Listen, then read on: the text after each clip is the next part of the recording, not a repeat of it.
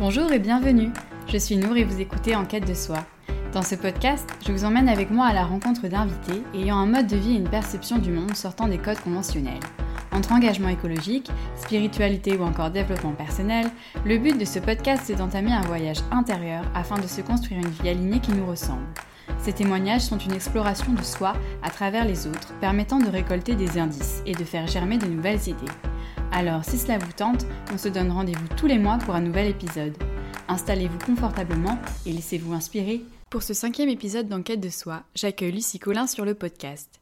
Designer graphique engagée, Lucie se confie avec transparence et sensibilité sur son parcours entrepreneurial.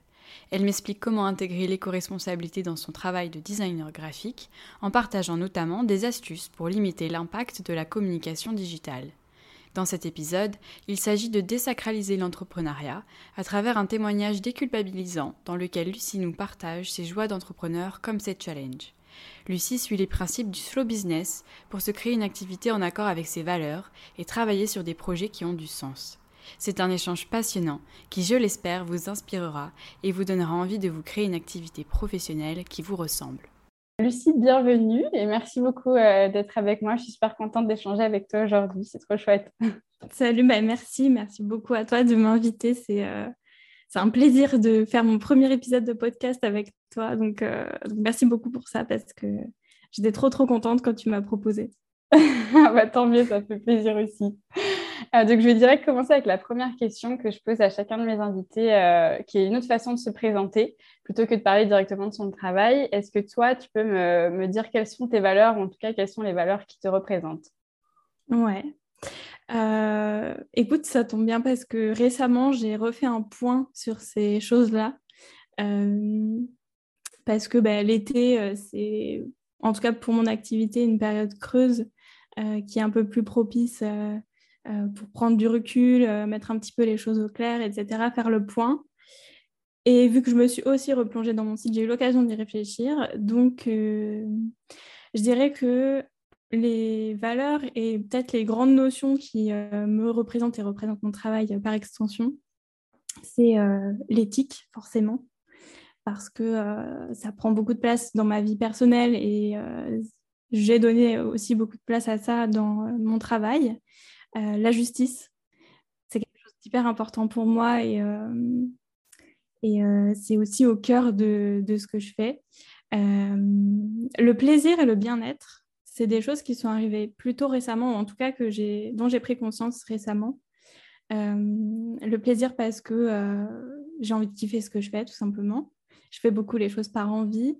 Le bien-être parce que ça fait un peu plus d'un an que j'ai des douleurs chroniques, donc ça m'a obligée de, de m'organiser en fonction de ça. Et, euh, et du coup, j'ai découvert euh, le slow business, euh, voilà, tout un, un mode d'organisation un peu, je dirais, à contre-courant de ce qu'on peut voir notamment sur Instagram en termes de business. Donc, je dirais que c'est quelque chose qui me définit.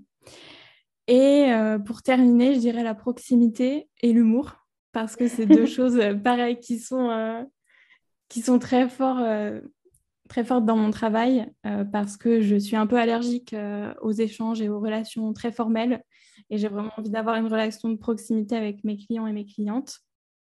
Et l'humour parce que pour pas s'en priver quoi. Donc voilà, c'est quelque chose que, qui fait partie de ma vie personnelle et professionnelle et je ne, je ne me limite pas du tout sur ce, sur ce truc-là. Donc voilà un petit peu pour me présenter. Ah ouais, c'est des super valeurs, ouais. Cool. Surtout le plaisir et le bien-être, c'est drôle parce que c'est pas quelque chose qu'on sort automatiquement, alors qu'en fait, ça fait partie intégrante de, nos vies. En tout cas, ça devrait faire partie euh, intégrante de nos, de nos priorités, quoi. C'est clair. Après, bien sûr, les trucs classiques, la bienveillance, tu vois, les choses comme ça qu'on attend. Mais moi, vraiment, le plaisir et le bien-être, c'est des choses, en tout cas, dans la dernière année, là, qui ont pris beaucoup de place, professionnellement et personnellement aussi. Ok. Euh, est-ce que tu peux euh, commencer, euh, avant de me parler vraiment de ton travail, par définir et m'expliquer ce que c'est le design et le graphisme éco-responsable, concrètement? La question qui tue. Franchement, on pourrait faire un épisode entier sur cette question parce qu'il y a énormément de choses à dire. Mais pour résumer, écoute, j'ai des petites notes parce que euh, j'ai écrit un, article pour euh, quelqu'un à ce sujet-là. Ouais. Coup, j'ai repris la phrase que j'avais dite. Je pense qu'elle résume assez bien. Donc, le design et le graphisme éco-responsable, c'est une pratique qui est orientée euh, à la fois vers des aspects techniques, conceptuels et esthétiques, qui prennent en compte le vivant dans son ensemble pour préserver les ressources, les humains et les animaux. Euh, donc c'est vraiment une méthode de travail, euh, une méthodologie dans le processus de création et aussi en termes de réalisation mhm. qui va prendre en compte euh, le cycle de vie, l'impact que ça aura sur les personnes, sur la planète, sur la société en tant que telle. ça va être très concrètement de faire attention aux ressources qui sont utilisées, de questionner les provenances des ressources, d'essayer de les réduire aussi au maximum. Euh, sans tomber dans du minimalisme extrême. Euh, moi, c'est vraiment quelque chose que je défends en termes de graphisme, parce que quand on dit création graphique éco-conçue, si on veut éco-concevoir, euh, déjà, il ne faudrait pas communiquer. Enfin, si on veut avoir vraiment quelque chose de une communication responsable au maximum et avoir le moins d'impact, bah, pour pas avoir d'impact, il ne faut pas produire. Donc déjà, voilà. mais sinon, il faudrait juste imprimer en noir et blanc sur du papier euh, blanc, quoi. Et, euh. Et se limiter vraiment au strict minimum. Sauf que du coup, moi, mon travail, c'est principalement de faire des identités visuelles. Et qui dit identité visuelle dit euh, se démarquer et avoir un univers qui soit impactant, qui soit fort. du coup, je suis hyper sensible au fait de trouver un équilibre en fait entre une création éco-conçue au maximum, mais qui répond aussi aux enjeux de communication dont la marque ou l'entrepreneur a besoin pour atteindre ses objectifs. Hmm. Donc, euh, donc voilà. Euh, et puis, en design, on fait des choix à la fois stratégiques et esthétiques. Euh, et du coup, en design éco-responsable, il y a aussi des choix d'éco-conception qui rentrent en jeu. Donc, ça rajoute une dimension, une contrainte particulière, on va dire, qui, qui teintent les projets. Mais voilà, je ne sais pas si ça répond à ta question de façon suffisamment précise, mais euh, de, façon courte, on va dire, c'est comme ça que je peux définir le, graphisme éco-responsable. Ok, non, mais oui, c'est une, réponse assez complète. Juste, est-ce que par rapport au numérique, parce que je pense qu'il y a quand même une grosse partie aussi qui reste en numérique, là, du coup, comment tu intègres la partie éco-responsable? Parce que tout ce qui est tout ce qui va se concrétiser euh, par un, objet ou euh, quelque chose de ouais, autre que le numérique. Là, je vois comment tu peux vraiment euh, mhm. avoir un impact sur les matériaux, etc. Mais sur le numérique, comment tu vois ça, toi? Ouais, c'est vrai qu'il y a une, croyance qui, qui pense que le numérique pollue moins ou a moins d'impact que le papier parce que le papier c'est physique, on le mesure, alors que le numérique pour nous c'est immatériel. Et euh, c'est l'a priori aussi que j'avais avant de rentrer en master en design éco-responsable.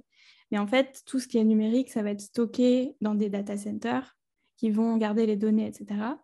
Donc pour le numérique, euh, moi, déjà, il faut savoir que de base, j'ai fait mes études euh, pour tout ce qui est médias imprimés, donc toutes les impressions, etc. Je ne fais pas de site web, ce n'est pas mon expertise, le web. Mais en tout cas, dans les moyens d'éco-concevoir la communication euh, numérique, il y a le choix, par exemple, des hébergeurs de sites web, mhm. euh, où on va faire appel à un hébergeur qui est responsable, qui est vert, euh, qui voilà, a des engagements de son côté. Par exemple, moi, j'utilise Infomaniac, qui est un hébergeur suisse responsable.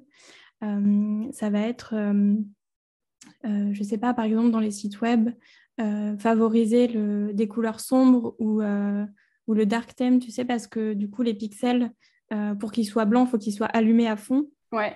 Alors que quand c'est sombre, ça veut dire qu'ils sont éteints. Et du coup, ça consomme moins d'énergie.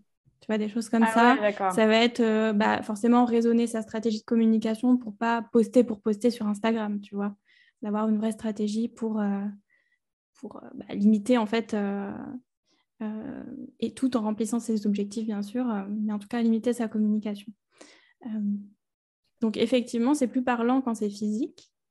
Mais dans le numérique, c'est euh, aussi très important. Tu vois, aussi sur les sites web, ça va être, enfin sur les sites web ou ailleurs, ça va être d'importer des images à la résolution à laquelle elles vont apparaître. Mmh Par exemple, le format sur Instagram de post, c'est 1080 pixels par 1080 ou par 1350. Si on importe une image qui fait 4000 pixels, ça veut dire que Instagram va être obligé de la, de la compresser lui-même. Du coup, ça va demander des ressources supplémentaires. Donc, c'est toujours mieux, même sur les sites Internet, euh, d'importer des images au bon format pour pas qu'il y ait ce recalcul et pour pas que ça alourdisse les pages, que ça demande un temps de chargement supplémentaire, euh, de la bande passante, etc. Hmm. Mais c'est, euh, je trouve que c'est hyper dommage qu'on n'en parle pas plus justement de cet impact du numérique. Et tu vois, ces astuces dont tu parles, j'en ai jamais trop entendu parler. C'est vrai que j'ai pas creusé moi-même non plus le sujet. Mais je trouve ça hyper dommage parce que même là, dans mes études, je fais quand même de la com, du marketing, des choses comme ça. Et alors, jamais on aborde cette partie du numérique, quoi. Ouais, je pense que c'est quelque chose qui est encore peu euh, mesuré, en fait. Euh, tu vois, j'ai échangé avec euh, des anciens clients qui me disaient, oui, mais en fait, nous, si on a envie de faire une conférence, on ne sait pas concrètement si c'est mieux de faire une conférence à 200 sur Zoom, par exemple, mm-hmm. ou si il vaut mieux que l'un d'entre nous, enfin la personne euh, qui fait la conférence, se déplace euh, en prenant l'avion pour aller jusqu'à euh, Marseille, si elle est à Marseille. Qu'est-ce qui est le mieux en fait? Est-ce qu'il vaut mieux la faire sur Zoom parce que du coup on ne prend pas l'avion, mais du coup c'est en ligne? Ou est-ce qu'il vaut mieux prendre l'avion et déplacer une personne pour pas qu'il y ait 200 personnes qui se connectent tu vois? Et c'est des choses qui sont pas mesurables en fait actuellement. c'est vrai que il y a certaines ressources qui sont utiles. Par exemple, il y a un blog qui s'appelle le Bon Digital, je crois, euh, d'une fille qui, euh, qui, fait des articles assez intéressants justement sur comment réduire euh, son empreinte numérique dans le travail, etc. Mais c'est assez, assez peu relayé effectivement comme information hmm. actuellement. Oui, c'est sûr. Mm. C'est bien dommage. Est-ce que tu peux euh, me parler de ton parcours euh, et surtout comment tu en es venu à te lancer dans l'entrepreneuriat plutôt que le salariat? Qu'est-ce qui t'a amené à ça euh, Qu'est-ce que tu as fait avant?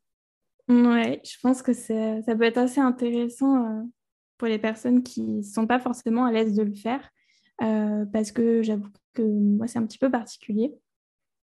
en gros, je suis sortie de mon master euh, donc en 2018 et on avait la possibilité de faire un stage post-diplôme de quatre mois, donc en fait de euh, septembre à décembre de l'année en cours, euh, ce que j'ai fait. Donc je suis venue à Lille justement à ce moment-là pour faire mon stage.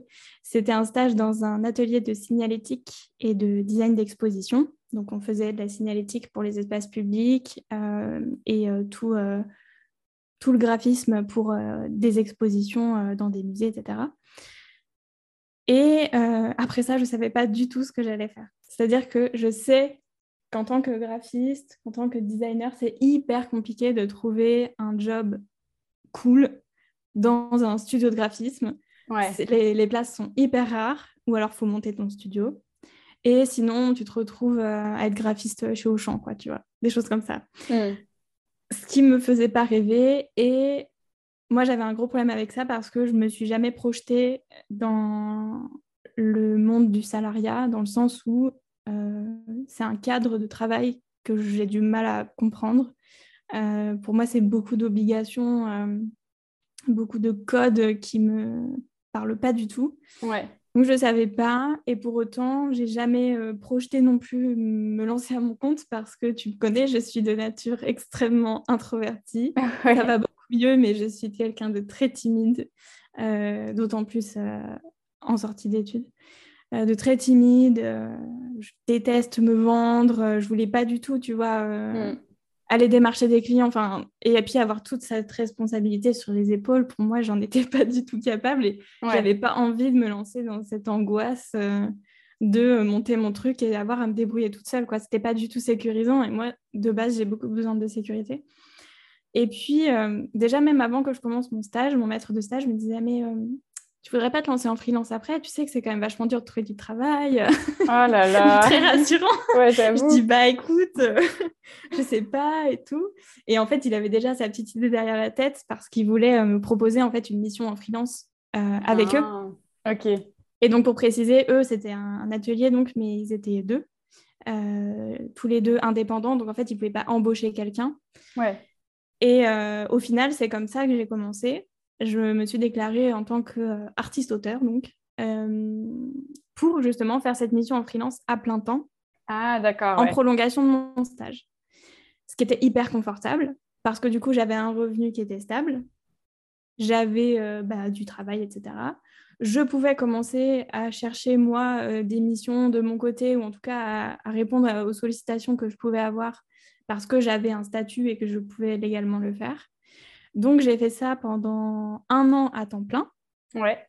Donc, tout 2019. Euh, et ensuite, j'ai fait, euh, enfin quasiment tout 2019. Et ensuite, j'ai fait euh, à peu près six mois à temps partiel. Parce qu'en fait, c'est en parallèle, j'ai beaucoup commencé à développer mon compte Instagram parce que c'était hyper intéressant ce que je faisais avec eux, mais créativement, c'était assez, assez restrictif en fait pour moi. Donc, euh, donc j'ai beaucoup euh, équilibré ça avec euh, voilà, mon compte Instagram où je faisais beaucoup d'illustrations, etc. Et j'ai commencé à avoir des demandes de projets. Ok. Donc, tu n'as pas démarché au début? Non, j'ai jamais démarché jusqu'au moment. C'est fou ça. Ça prenait de plus en plus de place et j'avais envie de le faire, tu vois. Donc, en fait, bah, voilà, j'ai parlé avec eux et je leur ai dit est-ce que ce serait possible de passer à temps partiel, enfin à mi-temps pour que moi, je puisse euh, commencer de mon côté à faire mes propres trucs et tout, quoi, mes propres bails. Et du coup, on a fait ça jusqu'au confinement. Ok. Qui, du coup, a été euh, pour moi euh, un peu libérateur dans le sens où ça, ça a été le déclencheur de OK, maintenant, je me lance 100% solo, tu vois.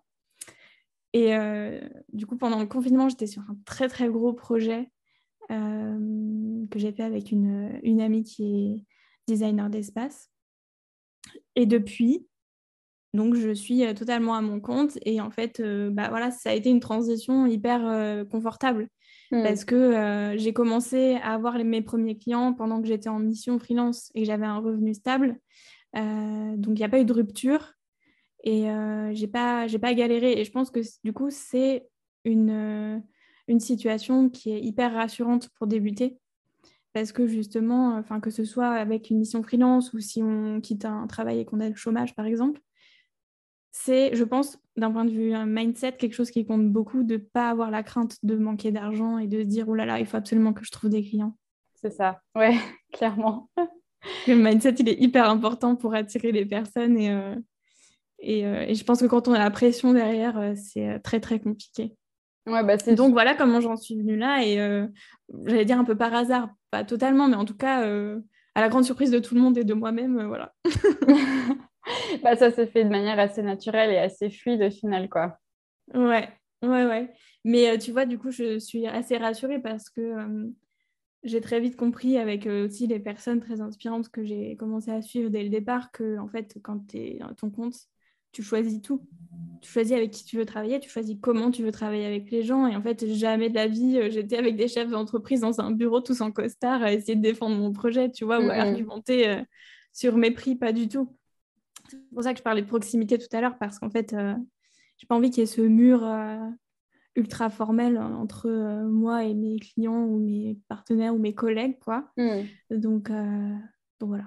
Et comment tu choisis justement tes clients? Est-ce que tu les choisis? Est-ce que tu fais une sélection? Et si oui, euh, quels sont tes critères? Parce qu'il y a quand même vachement, euh, surtout quand tu es freelance, il y a aussi une relation de confiance. Il faut que vous vous correspondiez au niveau éthique de travail, mais aussi au niveau du feeling, quoi. Parce que si ça passe pas, euh, ça va être une collaboration compliquée.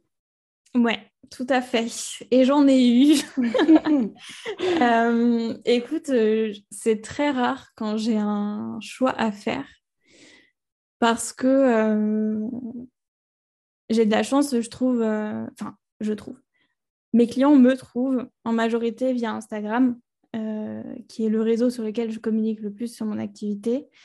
Et du coup, savent très bien bah, ma personnalité, la façon dont je travaille, etc. Et je sais qu'ils font appel à moi à la fois pour mon style graphique, pour ma personne, ma personnalité, mes valeurs qui font écho aux leurs, etc. Et finalement, euh, je sais que c'est des personnes qui ont vraiment envie de travailler avec moi et qui sont déjà sensibles, en fait. Euh, enfin, on est sensible aux mêmes choses parce que s'ils sont intéressés par mon contenu sur Instagram, c'est qu'on a des points communs, notamment dans les valeurs euh, qu'on a envie de véhiculer, à travers notre activité. Donc ça, déjà, c'est un premier filtre, je vais dire, où en fait, finalement, les personnes qui me contactent sont sensibles aux mêmes choses. et ensuite, je pense qu'il fait filtre, ce qui fait filtre aussi, c'est que dans mon processus de, dire de recrutement, mais pas du tout, de, de contact, en fait, enfin les personnes qui me contactent réservent un appel découverte, en fait, où elles, elles répondent à un questionnaire avec pas non plus 15 questions, hein, mais juste voilà, le strict minimum pour que je sache un petit, peu, un petit peu quelle est leur activité, quels sont leurs besoins actuels. Euh, et ensuite, on fait un appel de 30 minutes pour échanger, etc. C'est quelque chose qui demande quand même un effort de la part de la personne. Moi, mon mail, il est trouvable nulle part. Mon numéro de téléphone, personne ne l'a. Personne peut me contacter ou alors sur Instagram par DM, mais c'est très rare qu'on me, me sollicite pour des projets euh, en message Instagram. Bah, très souvent, les personnes euh, réserve un appel découverte. Et en fait, c'est des personnes qui, ont vraiment, qui sont vraiment motivées, quoi, tu vois.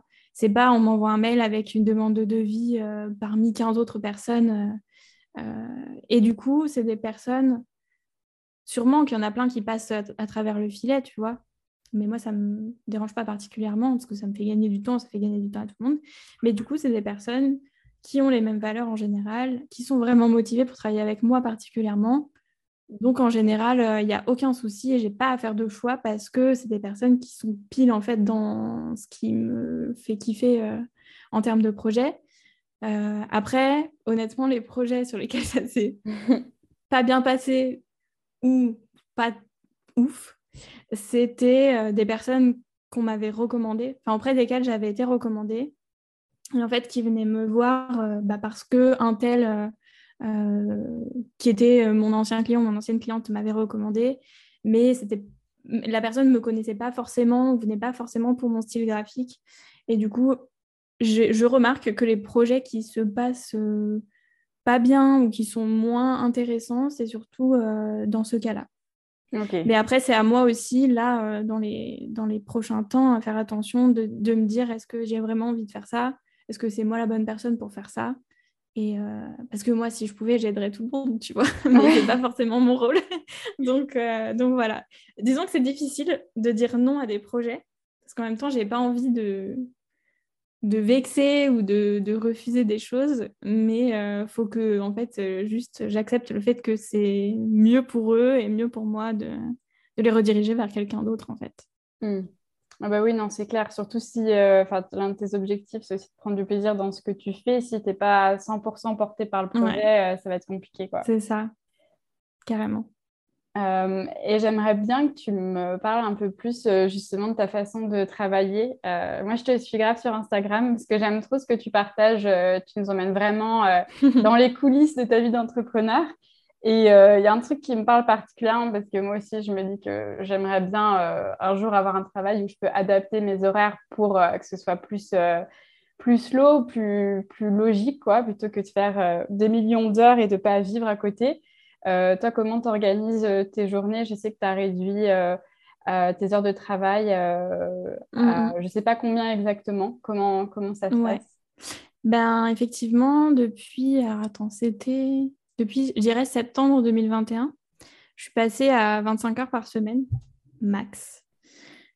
Euh, parce que, bah, comme je te disais tout à l'heure, euh, moi j'ai des douleurs chroniques depuis un petit moment et euh, clairement c'est quelque chose avec lequel je suis obligée de composer d'un point de vue personnel et professionnel. donc je dois accepter le fait que j'ai pas forcément la même énergie tout le temps que quelqu'un qui n'a pas ces contraintes-là. et puis en fait, je suis très obsessionnelle. Et quand il y a quelque chose que j'ai trop envie de faire ou qui me passionne, je vais focus là-dessus euh, tout le temps, mais comme beaucoup de gens. Hmm. Et jusqu'à, euh, ouais, je dirais l'été dernier, donc 2021, j'étais mais euh, obsédée vraiment par mon travail. C'est-à-dire que je faisais tout le temps plein de trucs. je bossais tout le temps, le week-end, parce que j'avais trop envie en fait de travailler. Ouais, c'est génial. Trop envie. Parce que tu avances et tu sais qu'en fait, c'est ton truc. Donc, tu as trop envie. Mais sauf que, en fait, ça ne s'arrête jamais. Hmm. c'est une machine infernale parce que tu as toujours des choses à faire. Et, euh, et en fait, je pense très sincèrement que j'ai frôlé le burn-out parce que je suis arrivée en septembre et je me suis dit, j'ai pas du tout envie de travailler, en fait.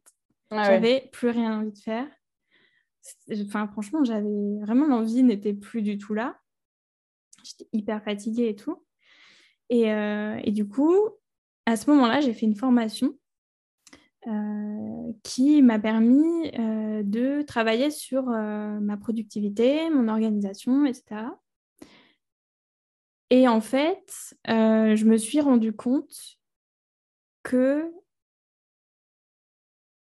dans mes journées où je travaillais beaucoup, enfin où j'étais beaucoup en fait sur mon bureau plutôt, dans cette journée-là, j'étais productive 5 heures, même pas, 4-5 heures parce que bah, je fais un tour sur Instagram, parce que euh, je rêvasse un petit peu, parce que machin et tout. Et en fait, je me disais, mais je perds tellement de temps à être sur mon bureau, rien foutre. C'est sûr. et que ça me fatigue. Et je me suis dit, c'est pas possible, quoi. Donc, du coup, j'ai commencé à traquer mon temps, à voir euh, un petit peu bah, comment se répartissaient mes tâches, etc. Ça a été hyper intéressant parce que je me suis rendu compte aussi que j'avais beaucoup de mal à rester concentrée sur une tâche pendant longtemps. Donc ça, faut... En fait, le tout, c'est de... d'essayer de comprendre la façon dont on fonctionne d'un point de vue personnel. Parce que on a une espèce de trame euh, commune qu'on a depuis l'école en mode bah, la journée c'est 8h, 17h avec une heure de pause le midi et bon bah tu fais une pause le matin, une pause l'après-midi. C'est ça. En fait, c'est un schéma qui correspond pas du tout à tout le monde et, euh, et c'est normal. Et justement, si on décide de se mettre à son compte, c'est pour avoir la liberté de, s'extirper de, ce schéma-là, quoi. Sauf que, bon, au départ, forcément, ça apporte beaucoup de culpabilité. Mm-hmm. Parce qu'on se dit, ouais, euh, je fais trois heures de pause dans l'après-midi, euh, je ne fous rien, en fait. Bah, c'est comme ça, mais faut, faut pas culpabiliser là-dessus. Mais bon, du coup, j'ai commencé à comprendre qu'en fait, je pensais travailler, je sais pas, 6-7 heures par jour. Et en fait, ma productivité n'était qu'à 4 heures. Donc, je perdais énormément de temps. Donc, je me suis dit, OK, je vais réduire à 5 heures par jour. Ouais. Mais me focus. C'est-à-dire que les moments où je suis sur mon bureau, c'est les moments où je travaille vraiment. Et si j'ai envie de prendre une pause, je prends une vraie pause. Parce que les demi-pauses de je suis sur mon bureau, j'ai mon truc ouvert et puis je regarde une petite vidéo à côté. On connaît tout ça. voilà. C'est pas vraiment une pause et c'est pas vraiment du travail. Euh, ensuite, j'ai mis le nez forcément, grâce à cette formation aussi, euh, dans mes processus. Euh, pour optimiser, en fait, euh, savoir euh, bah, comment est-ce que ça se passait les choses. Je te parlais justement tout à l'heure de la façon dont mes clients me contactent. Bah, avant, c'était pas comme ça. J'avais un formulaire avec un questionnaire que je lisais. Ensuite, j'envoyais un mail à la personne pour savoir si, enfin, quand est-ce qu'elle était dispo pour un appel, machin. en fait, tout ça, maintenant, c'est automatisé. Je m'en occupe plus. C'est quelque chose qui me prend plus de temps. Mmh. Donc, j'ai trouvé des outils comme ça pour réduire mon temps euh, et puis, en fait, j'ai arrêté de vouloir courir après un chiffre d'affaires symbolique. Euh, j'ai défini mes objectifs par rapport à moi, mon mode de vie, mes besoins financiers par rapport à mon rythme de vie. Ouais. Et comment ça me permettait de travailler, en fait. En fait, ça dépend des objectifs. Moi, je sais que mon objectif, c'est d'avoir du temps libre pour faire plein d'autres trucs que j'aime parce que j'aime plein de trucs et j'ai pas envie juste d'être au travail. Et, euh, et je sais que voilà, pour moi, le temps, c'est important. Il y a des personnes qui vont vouloir euh, faire exploser leur business avec un chiffre d'affaires euh, monstrueux à l'année. Bah, c'est leur objectif et s'ils veulent bosser 70 heures par semaine pour ça, bah, tant mieux pour eux. Mais en tout cas, moi, mon objectif, c'était pas ça. Et, et du coup, c'est en fonction de mes objectifs perso et de mon rythme de vie que du coup, j'ai organisé mon temps de travail. Hmm. Ouais, bah c'est, j'adore. Enfin, j'ai commencé à lire pas mal de trucs dessus et c'est vrai que, comme tu dis, euh, en général, euh, on est concentré qu'une petite partie de la journée et euh, on mmh. gaspille un peu le reste du temps. Et du coup, c'est trop bête. Et en plus, bah, ça commence à changer quand même parce qu'il y a plus de, plus en plus de gens euh, qui justement ont envie de vivre à côté de leur travail et euh, je pense qu'on va aller vers ça de plus en plus. Mais il y a quand même euh, cette mentalité de il faut toujours plus travailler. Si tu travailles pas, bah, justement, tu es fainéant. Être au hmm. chômage, alors là, si tu fais rien, c'est que tu es, inutile, entre guillemets. Alors que bah, des fois, on a juste le droit, oui, de rien faire ou de prendre du temps pour soi. Donc, Ouais, Et puis on admire trop, on glorifie trop les personnes euh, qui euh, se tuent à la tâche. Exact. Genre, oh waouh, il fait 80 heures par semaine, euh, comment je l'admire? Mais non, enfin, oui, c'est admirable dans un sens, mais dans un autre, c'est pas du tout ça, quoi. Et c'est aussi admirable de faire juste, j'en sais rien, enfin, tu vois, 20 heures par semaine. mais de vivre à côté. Enfin, c'est vraiment chacun avec ses propres objectifs et son propre rythme. Mais effectivement, je pense que là, il y a une vague de personnes qui se rendent compte que euh, en fait, il y a autre chose derrière et, et justement tout ce rythme-là, enfin, tu vois qu'on a hérité de nos parents de euh, il faut travailler dur pour réussir. Euh. Mm-hmm. C'est plus ça qui est au centre de, de, nos vies, quoi. Ouais, non, parce que justement, on se re-questionne sur qu'est-ce qui est important pour moi. Enfin, quand et le sens. Exactement. Enfin, j'avais vu un truc là-dessus et c'est un peu une question bête à se poser et en même temps, euh, c'est comme ça que tu te rends compte de ce qui est essentiel.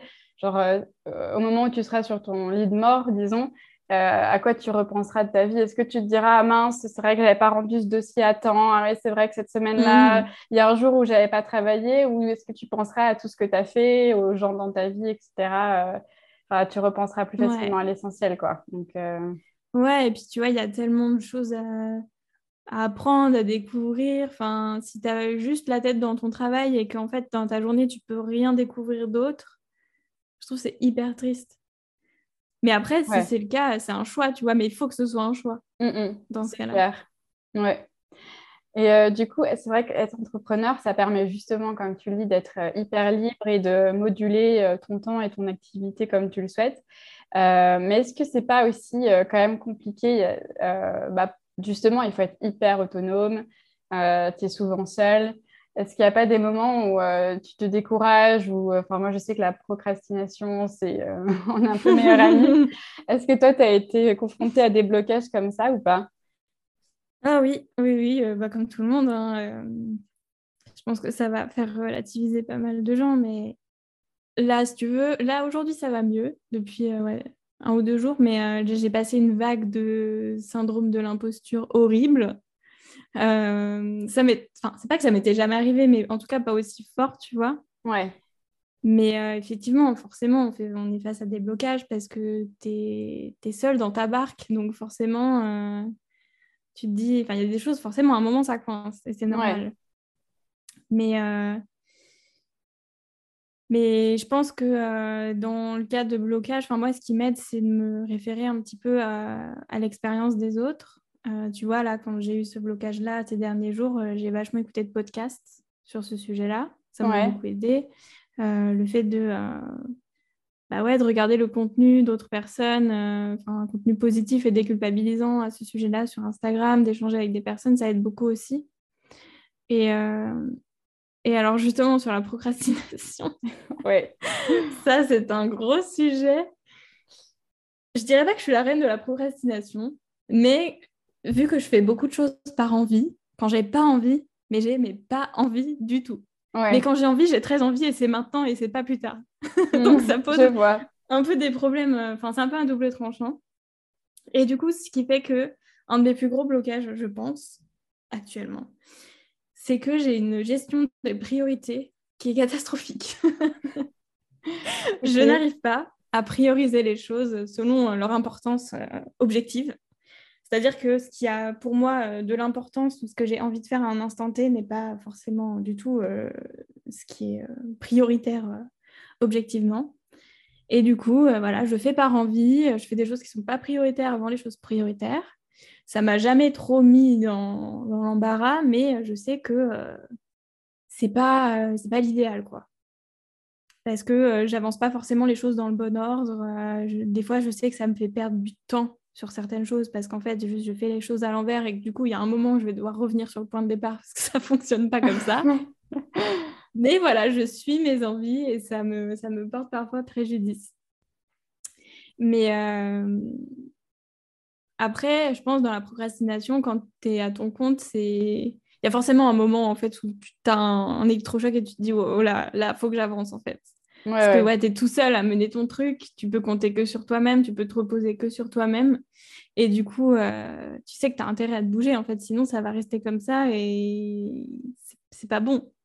Donc je pense que c'est ça aussi que qui fait qu'à un moment, il y, a un, basculement de OK, ça, je le, fais, je le fais plus tard, je le fais plus tard. Mais à un moment, il y a une rupture où tu te dis Ouais, mais en fait, si je le fais pas, personne ne va le faire à ma place. Ou dans ce cas, tu payes quelqu'un pour le faire. Mais en tout cas, il y a une action, tu vois, qui, euh, qui résulte de ça. Et, euh, et où il faut le faire de toute façon. Mais dans un sens, c'est assez valorisant hein, d'être. Euh, de savoir que tu es, enfin que tout repose sur toi. Hmm. Et que du coup, tu sais que tout ce que tu as fait, c'est toi qui l'as construit, tu vois. Ouais, ouais. C'est hyper valorisant. Ah bah ça, c'est sûr, ouais. Et au niveau de la solitude, justement, euh, le fait de travailler seul, comment toi tu le vis? Euh, Je sais qu'il existe des réseaux d'entrepreneurs où les gens se retrouvent, euh, échangent sur leurs difficultés, vous donnent des conseils, etc. Ouais, bon, bah écoute, cette question me fait beaucoup rire. Que vraiment, la, solitude de l'entrepreneur, je, ne connais pas. De toute façon, tu me connais un petit peu. Je suis très solitaire de toute façon, par nature. Et euh, pour moi, très honnêtement, c'est un soulagement d'être seule chez moi tout le temps. De ne pas avoir de collègues, de ne pas avoir à dire bonjour à Pierre-Paul Jacques le matin, de ne pas, avoir à faire la discute euh, pour la pause de midi. Euh. tu vois, des choses comme ça, pour moi, ça, c'est un soulagement de ouf. Et bah voilà, je pense que mon tempérament et ma personnalité font que ben ouais, je suis quelqu'un de très introverti, euh, hypersensible. Je, je, subis beaucoup les, les, énergies des autres. Et euh, franchement, que ce soit dans le professionnel ou dans le personnel, quand je suis euh, avec des gens, ça me fatigue. Alors, j'aime beaucoup hein, passer du temps avec les gens j'apprécie. Mais j'ai besoin après de me recharger, tu vois, toute seule. Hmm. Et j'ai besoin de... comment dire ça? En fait, si je suis trop avec des gens, j'ai pas le temps de traiter ce qu'il y a dans ma tête parce que ça se superpose en fait avec toutes les informations que je reçois autour. Ouais. Et j'ai besoin du coup d'avoir un temps où je me dis ok, en fait, je, je, suis dans ma tête à moi et je fais mon truc. Donc du coup, non, c'est pas du tout, du tout pesant pour moi, au contraire. C'est très, euh, très agréable. je, à aucun moment, je me dis, oh là là, euh, c'est dommage, euh, j'aimerais bien, tu vois, avoir un coworking avec quelques copines entrepreneuses où on peut bosser ensemble et tout. Pas du tout. Franchement, on me proposerait un coworking gratuit, je n'irais pas. Ah oui, d'accord. parce que, j'aime trop euh, être toute seule chez moi. Et puis, je pense que je serais vachement euh, dissipée. Hmm. Forcément, je serais beaucoup moins productive. Enfin, après, ça dépend aussi de chacun. Il y en a qui sont stimulés par la présence des autres créativement et tout. Mais moi, je pense que ça, ça me mettrait plus des bâtons dans les roues qu'autre chose. Donc, euh, donc c'est quelque chose que je vis très bien. Et euh, ça ne veut pas dire que j'échange avec personne, bien sûr, parce que je suis toujours en contact avec des gens. Euh, je partage beaucoup sur Instagram, comme tu disais. Donc, je suis toujours en train d'échanger avec des entrepreneuses aussi. donc, je me sens pas seule dans mon coin. Mais par contre, j'ai besoin de ma solitude. Mmh. Oui, je vois. Mais c'est bien justement que tu en aies conscience. conscience. Et bah, pour le coup, j'ai l'impression que l'entrepreneuriat, c'est challengeant, mais ça, c'est challengeant aussi sur euh, tout ce qui est euh, introspection. Ça te pousse vraiment à comprendre comment tu fonctionnes, qui t'es, quels sont tes besoins, etc. Et je sais que tu t'intéresses aussi beaucoup au développement personnel et à, la spiritualité. Comment est-ce que euh, tu intègres tout ça dans ta vie professionnelle ou personnelle? Comment au quotidien ça peut impacter ce que tu fais? Bah écoute, c'est exactement ça ce que tu dis, c'est que franchement, le meilleur exercice de développement personnel, c'est l'entrepreneuriat, clairement. Parce que, euh, en fait, tu es poussé, euh, par toi-même, tu, tu, découvres des ressources que tu pensais pas avoir, tu, tu, tu te développes, tu, tu évolues énormément et très vite, en fait, parce que tu es obligé. Mais euh, tu vois, moi, euh, franchement, trois ans en arrière, on m'aurait dit Ah, bah, tu vas faire des stories facecam sur Instagram, tu vas faire des podcasts, tu vas faire une conférence. J'aurais ri aux éclats. J'aurais dit Mais moi, jamais de la vie. jamais de la vie. Et euh, tu vois, forcément, tu as un. Ouais, il y a, y, a, y a, une évolution et, et, ça permet effectivement de, de se connaître beaucoup d'apprendre des choses sur soi. Et ça, c'est hyper intéressant. Effectivement, moi, le développement perso prend beaucoup, beaucoup de place dans ma vie euh, perso et aussi, du coup, dans ma vie pro parce que euh, ben, les deux sont hyper liés, forcément, quand tu es à ton compte. Mais, euh, mais ouais, ça aide énormément à, à, évoluer et, et l'aisance, tu vois, que j'ai aujourd'hui, j'aurais jamais pensé l'avoir. Et je pense que si j'étais salariée, je l'aurais peut-être pas eu aussi rapidement parce que j'aurais eu beaucoup plus de sécurité, ou de, de, porte de sortie, d'évitement, en fait, par rapport à ça. Et pour la spiritualité, j'en parle assez ouvertement. De toute façon, c'est quelque chose aussi que j'intègre dans ma vie pro. et pareil, tu vois, on parlait des blocages, des doutes. C'est quelque chose qui participe aussi là-dedans parce que euh, dans ce cas-là, tu vois, j'ai l'habitude de, tirer les cartes, euh, de faire appel à, certaines techniques euh, de, communication avec mes guides, en tout cas, pour, bah, pour éclaircir certains points, pour me permettre de réfléchir sur certaines, certaines notions, certains, ouais, certains points auxquels je n'avais pas forcément pensé. Et du coup, ça permet de creuser. Et moi, j'adore ça, je trouve ça hyper intéressant. Et, mes croyances me permettent aussi de faire face aux, galères aussi que je peux avoir, tu vois.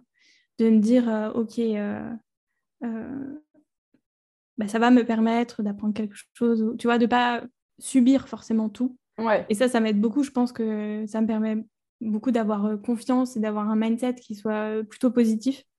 Et parce que sinon, je pense que c'est assez dur quand tu n'as pas, quand pas un mindset au top. Et c'est normal d'avoir des downs, bien évidemment, mais en tout cas, de cultiver un mindset plutôt positif, je pense que ça aide beaucoup euh, à surpasser euh, beaucoup de galères.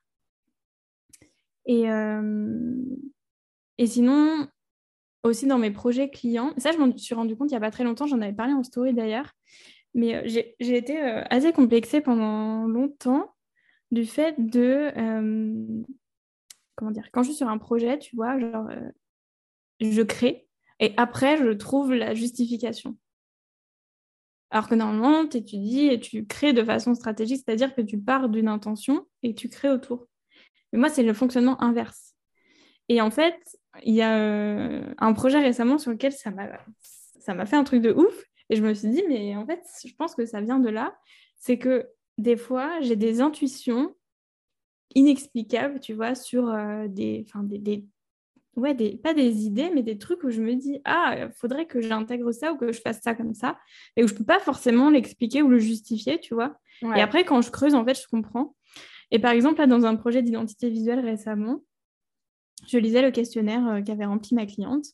Et euh, je commençais mes, mes, petits croquis et tout, et je me suis dit, mais euh, une libellule, ce serait trop bien, mais je ne savais pas pourquoi.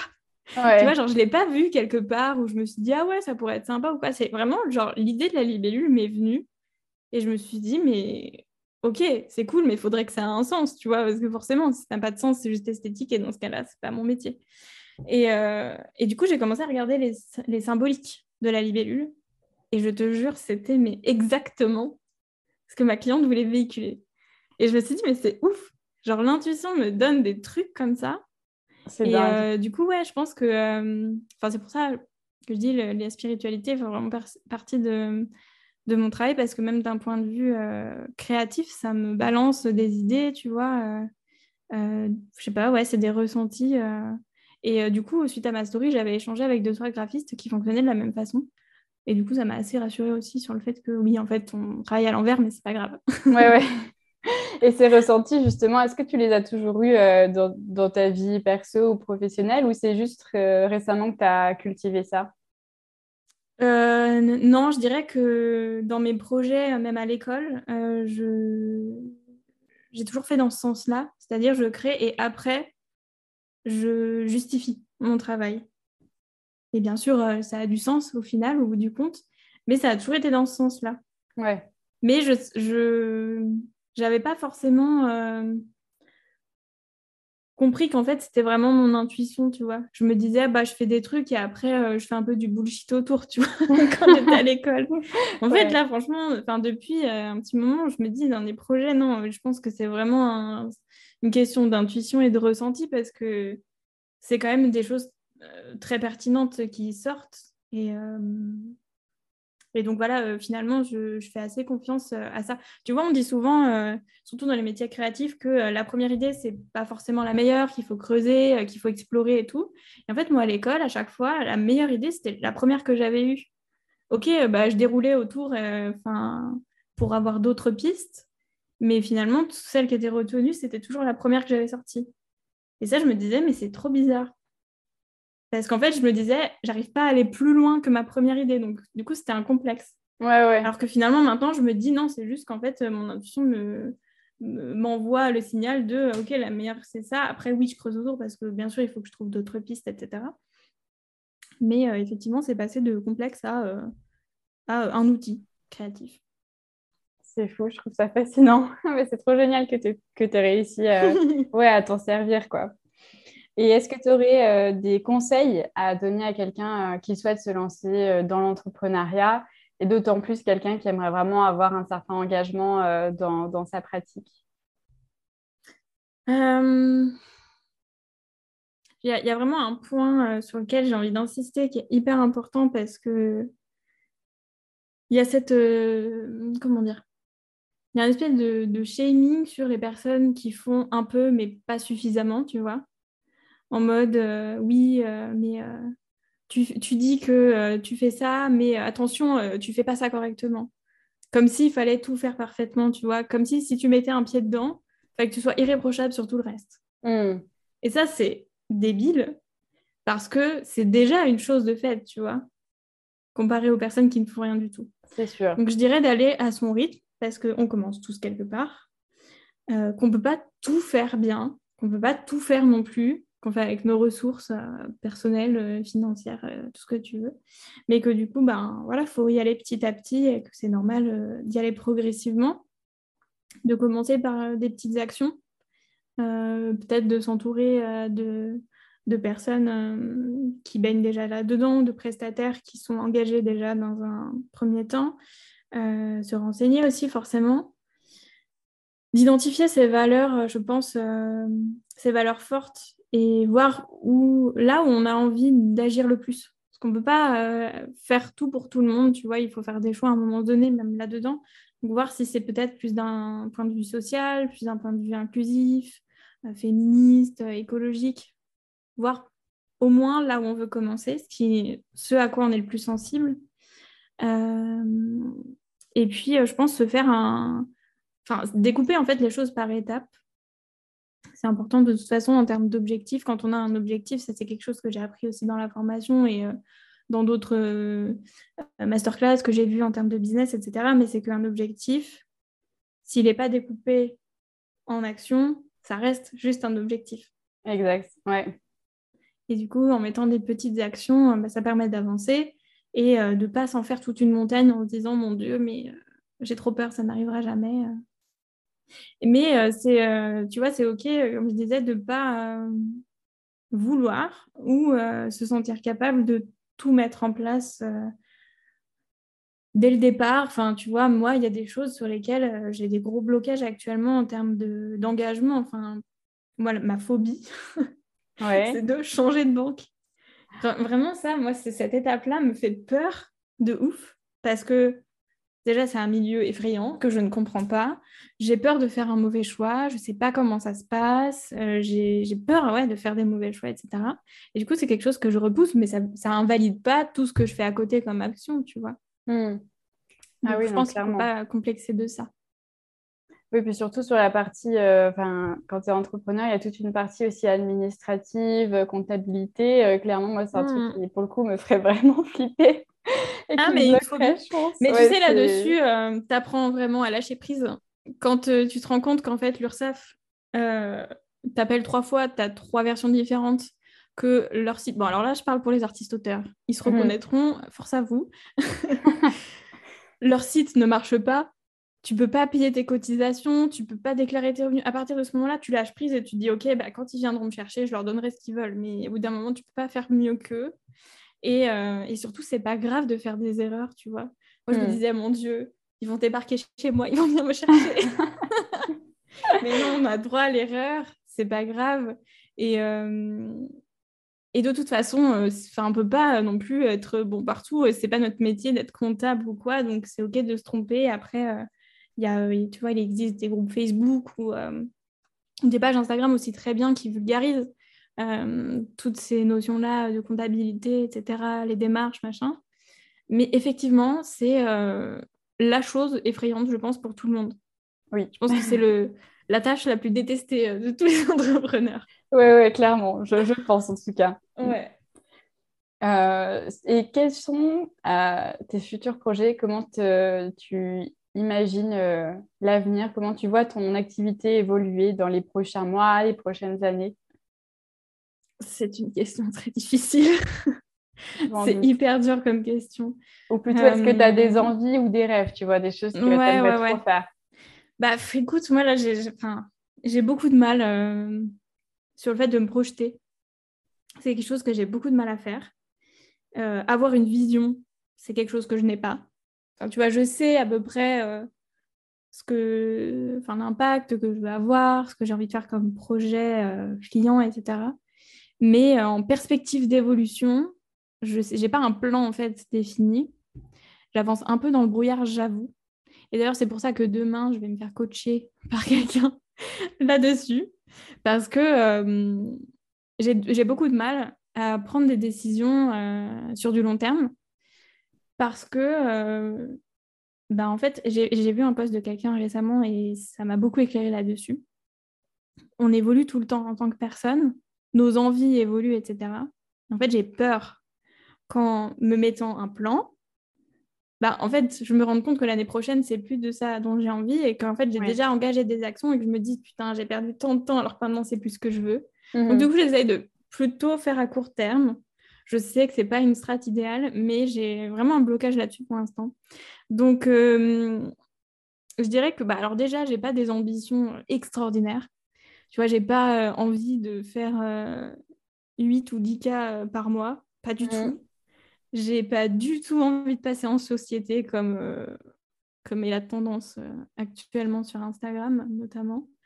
Euh, tu as l'impression que c'est le goal et que être micro-entrepreneur, c'est une étape de début.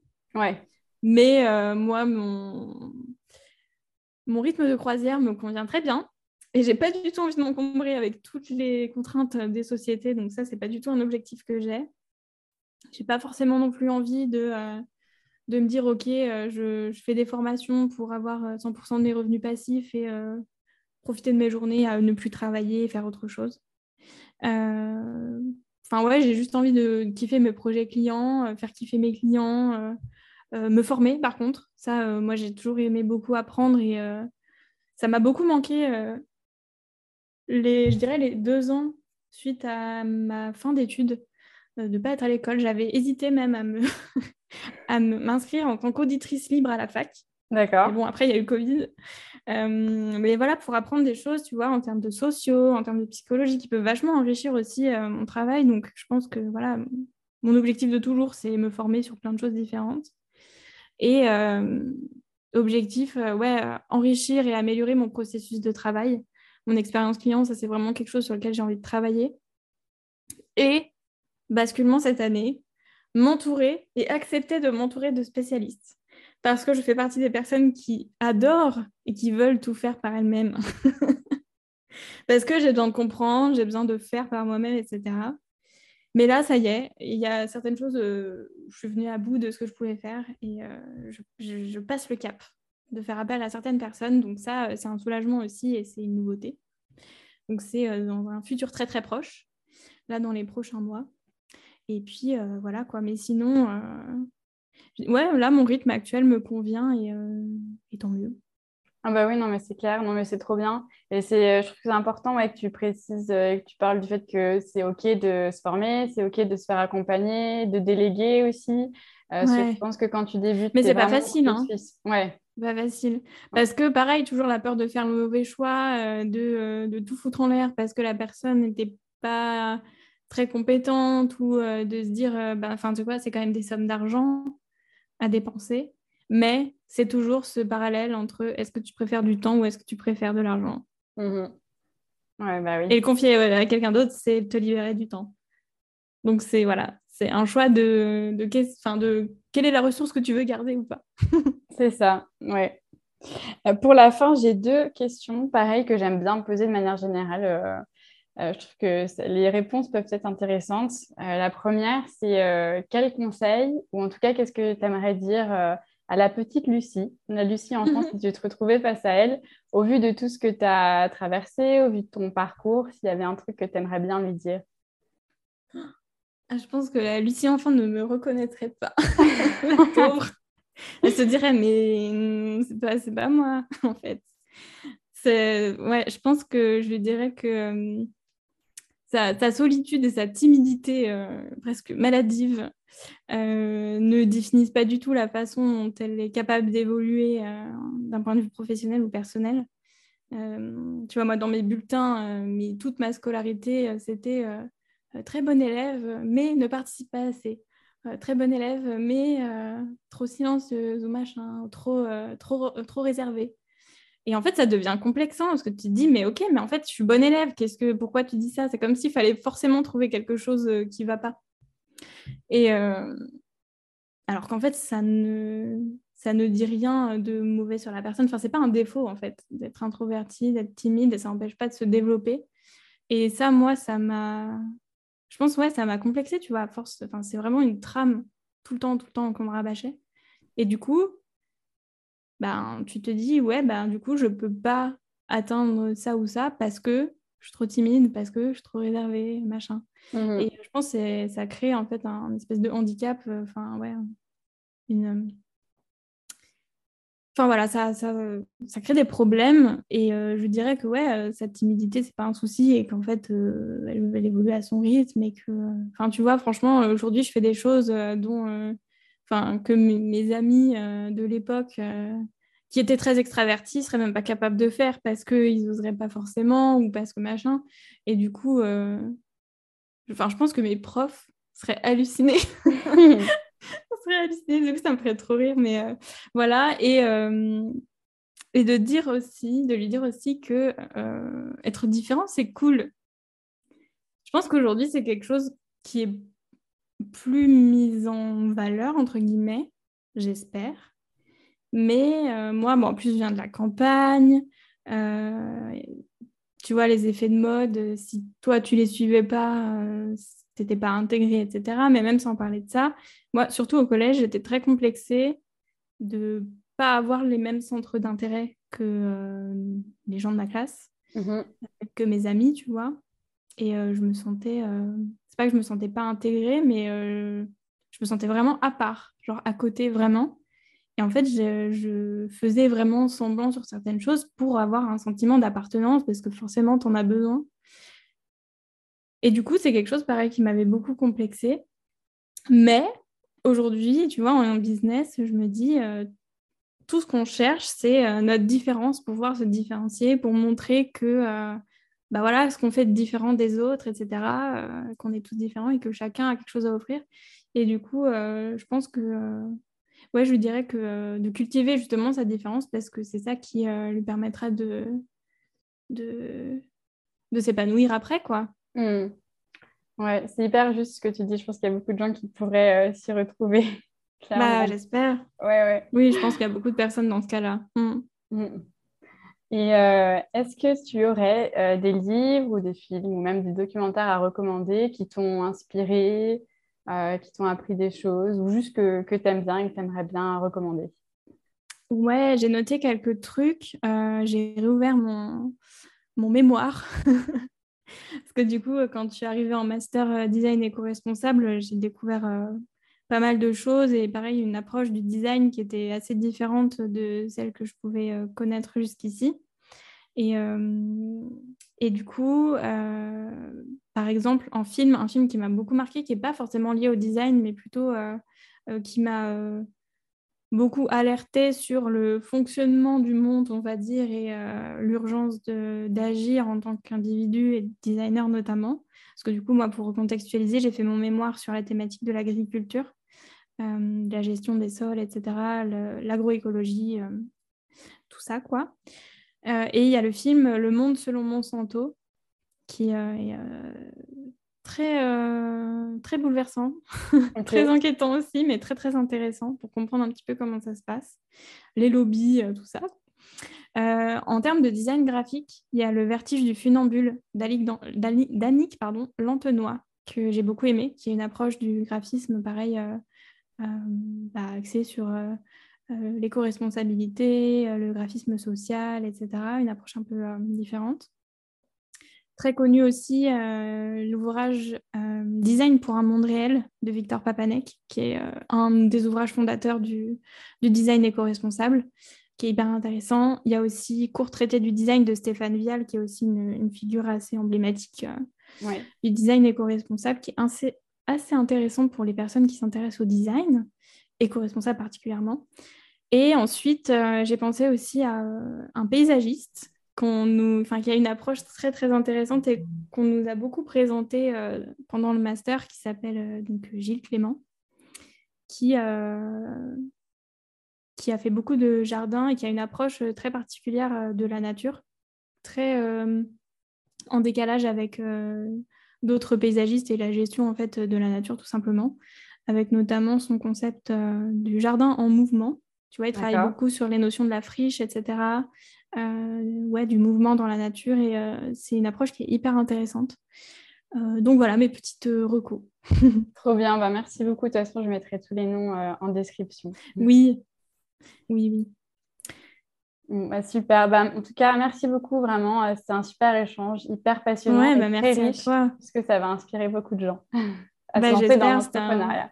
Ouais, c'était un grand plaisir d'échanger avec toi et, euh, et ouais, j'espère aussi que euh, ça pourra un peu déculpabiliser certaines personnes par rapport à certaines choses parce que je sais que quand on écoute des podcasts on a vite tendance à bah, forcément se comparer et se dire oh là là mais moi je fais pas ci moi je fais pas ça. Mais en fait euh, bah, déjà chacun son rythme on commence tous quelque part et, euh, et voilà quoi c'est chacun euh, fait avec ses moyens.